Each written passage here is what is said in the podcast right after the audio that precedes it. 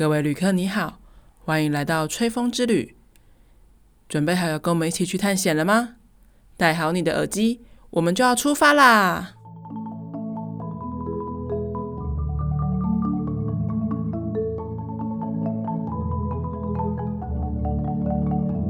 ！Hello，大家好，欢迎收听音乐吹吹风，我是主持人 Joy。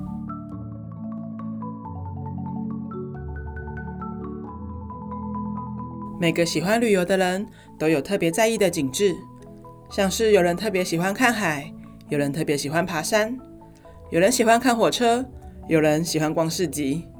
而我呢，我最喜欢走小路，不管是城市里还是乡村里的小路，只要它是窄窄的、小小的，沿着墙角可以走路的，我都特别喜欢。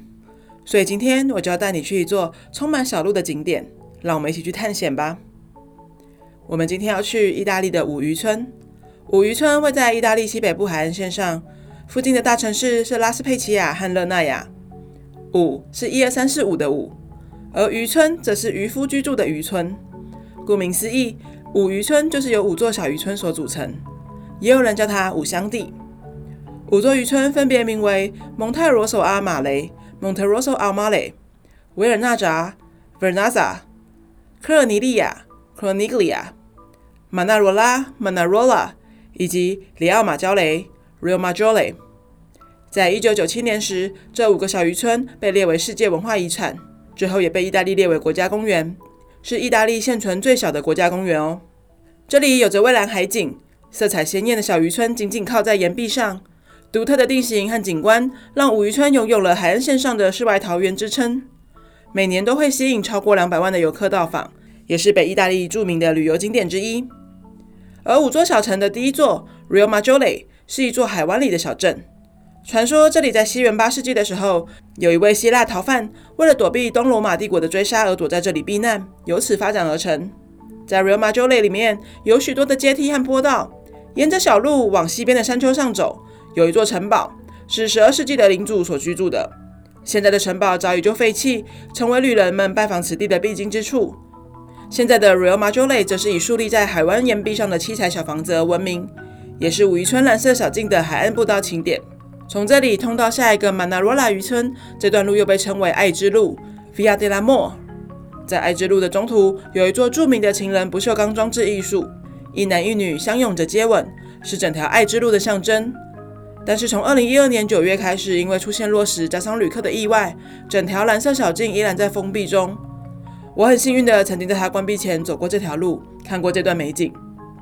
爱之路的终点便是第二个小镇 Manarola，这里也是建在山坡上的小城，不仅是历史最悠久的渔村，也是五渔村里面最受欢迎的地方。从瞭望台上远眺 manala 的景致，也是五渔村最具代表的名场景。湛蓝的海水依靠着岩壁，岩壁下有着稀稀落落的渔船靠港，旅客们或在岩石上晒太阳，或跳入水中游泳。再往上看，就是七彩缤纷的小房子们，错落有致地排在一起。往后则是梯田状的葡萄园，最后抬头一望，就是一望无尽的蓝天白云。看着这样的美丽景致，连心情都会飞扬起来呢。沿着村子里的主要道路往前走，会走进一个小广场，这里有座钟塔，以及建于十四世纪的圣罗伦佐教堂。再沿着山路往上走，就会来到五渔村里面唯一一座不靠海的村落。也是五渔村里面最中间的小镇 Corniglia。这座小镇位在一百公尺高的山丘顶上，三面环绕着绿油油的葡萄园和梯田。这座小镇看起来很美，但是如果想要抵达，必须还先爬上三百八十二级长长的楼梯。但爬上去之后的美景绝对不会让你失望。这里可是唯一一个可以把五渔村尽收眼底的地方，还可以在高崖之上俯瞰利古里亚海。如果有体力爬山的旅客，是绝对不能错过的哦。而第四座小渔村 Vernaza 是一座精致的小海港。从蓝色小径往小城里面看，港口旁的圣玛格丽特教堂是建于十四世纪的哥德式小教堂，它的八角形钟楼是 Vernazza 的地标。而在港口另一头的多利亚堡垒，则是五渔村现存最古老的防御工事。这座小海港城非常的精巧雅致，城里有一排排的咖啡座，鹅卵石铺成的主街道搭配高高低低的阶梯。走在城市里会让旅客感到心旷神怡，而从 Vernazza 到最后一个城市 Monterosso 的路程长达三点八公里，旅客可以选择慢慢走，享受滨海风光，或是搭乘五渔村火车进入。Monterosso 是五渔村最西边的城镇，地势相对平坦，不仅是最大的村落以外，也是唯一一个拥有度假海滩的村落。现在看起来已经不具备渔村的样貌。这里拥有群山环抱的海滩，整排整排五彩缤纷的阳伞是这里的地标。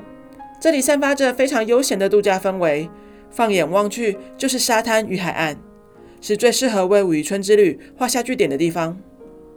五渔村虽然称为渔村，但这里的居民却主要以种植葡萄为主。五渔村的葡萄园因为种在坡度三十趴的陡峭山坡，海拔高度平均五百五十公尺。而这样的景色却让葡萄园采收的难度相当高，于是这里有了“英雄式葡萄栽培”的美称。而当地人就将这样采收葡萄的传统画在了他们盛产的葡萄酒的酒标上。来到这里，别忘了试喝看看哦。意大利政府在二零一九年时颁布了一项新的法令，那就是到五渔村国家公园的旅客禁止穿着夹脚拖鞋，违者可是会开罚五十到两千五百欧元哦。原来是因为五渔村的地势陡峭，大部分都是山路，也只能依靠徒步行走。很多旅客为了自己方便，穿着夹脚拖去观光，结果走不下山，只好找当地的救援单位，形成很大量的观光问题。于是意大利政府只好针对观光客开罚啦。所以要去到这边旅游的人也要注意喽，不能穿着夹脚拖哦。今天你所听到的背景音乐是由杨纳杰克所写的《荒烟小径》，这首钢琴曲。描述的就是杂草丛生、荒无一人的小路，非常适合今天的情景呢。希望你会喜欢。如果你支持我的节目，欢迎上脸书 Enjoy Studio 粉丝专页帮我按赞分享，也欢迎你把这个节目推荐给你身边喜欢旅游、喜欢音乐的朋友们，让我们来一起分享这个世界的美好。现在每个月我也会跟吃好的友善耕作举办跨界艺术讲座，讲述的内容是音乐、旅游、节气以及饮食。有兴趣的朋友，欢迎上 Acupass、Pinkoi 或者是脸书粉丝专业查询报名哦。那我们就下礼拜再见啦，拜拜。